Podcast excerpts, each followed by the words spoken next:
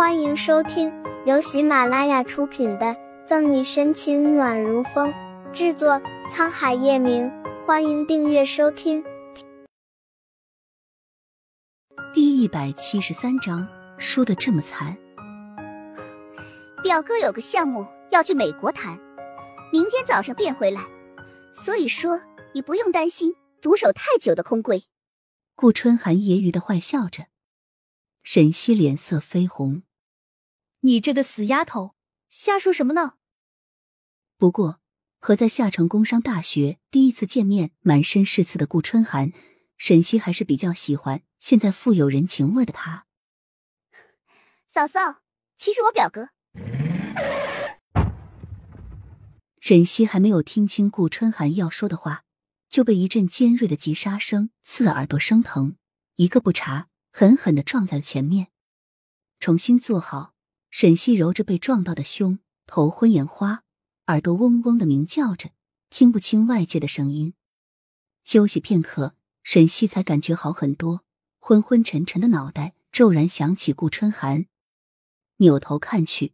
顾春寒正趴在方向盘上，没有反应，目测应该是晕了过去。春寒，你怎么样？沈西扶起顾春寒，嗯，我没事。顾春寒沉闷一声，也悠悠转醒。见顾春寒没事，只是撞到了点额头，沈西悬着的心才放了下来。难道是黄子夜的人？紧皱着秀眉，沈西抬头看去。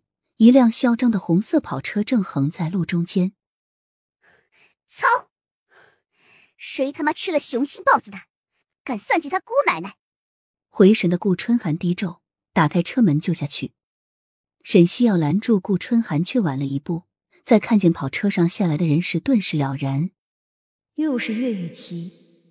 他还真的像只苍蝇一样，哪哪都有他。脸上闪过寒意。沈西也下了车。哟，这不是我们自诩飙车组的二把手吗？怎么看起来好像有点狼狈？岳雨琪双手环胸，一头红发在凉风中肆意嚣张。岳雨琪，姑奶奶今天就让你知道，什么叫做古有英雄百座坟，怕死绝非社会人。不容岳雨琪理论，顾春寒的拳头就朝他的脸上招呼去。猝不及防的拳头让岳雨琪摔倒在地，满嘴的血腥味儿。我看你是骨头痒了，在半路上等着我给你治治是吧？似乎觉得一拳头不够解恨，顾春寒骑在岳雨琪的身上，扬着巴掌又要扇下去。春寒一声厉喝喝止了他，声音顾春寒熟悉的不能再熟悉，却不是沈西的。跑车的门打开。从上面下来一个人，春寒，放开他吧。突然的剧情转向让沈西有点不知所措。奇怪，李四杰为什么在岳雨琪车上的同时，担心的望向顾春寒？他清楚顾春寒的脾气，被岳雨琪摆了一道，怎么可能会不生气？而岳雨琪也是罪有应得，沈西才放任他动手。现在李四杰出现，恐怕岳雨琪早就安排好了。顾春寒的惊讶和疑惑不比沈西的少，甩开岳雨琪的衣领，闷声问：“你在这儿做什么？”默默的追了李四喜十年，顾春寒不说百分百的了解，但只要他皱眉，他就知道他在想什么。即使心里有了猜测，但顾春寒还是选择相信李四邪不会这么放任自己。他现在是我的男朋友，不应该和我在一起吗？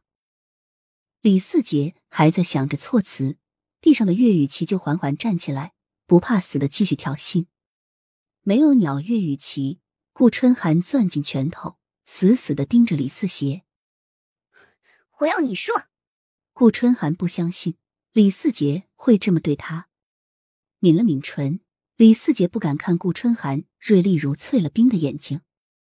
他说的是真的，意料之中，情理之外。顾春寒怆然一笑，原来我顾春寒输的这么惨，不仅输给了一个婊子，还输给了个没脑子的人。配着额头上的血，顾春寒的笑凄凉又渗人，嘴里睡着放下，可这十年的感情哪里是说放就能放的？怎么样，顾春寒？你不是很嚣张吗？看看你现在的样子，活脱脱就是个弃妇。擦去嘴角的血，岳雨琪亲昵的挽着李四杰胳膊，故意刺激顾春寒。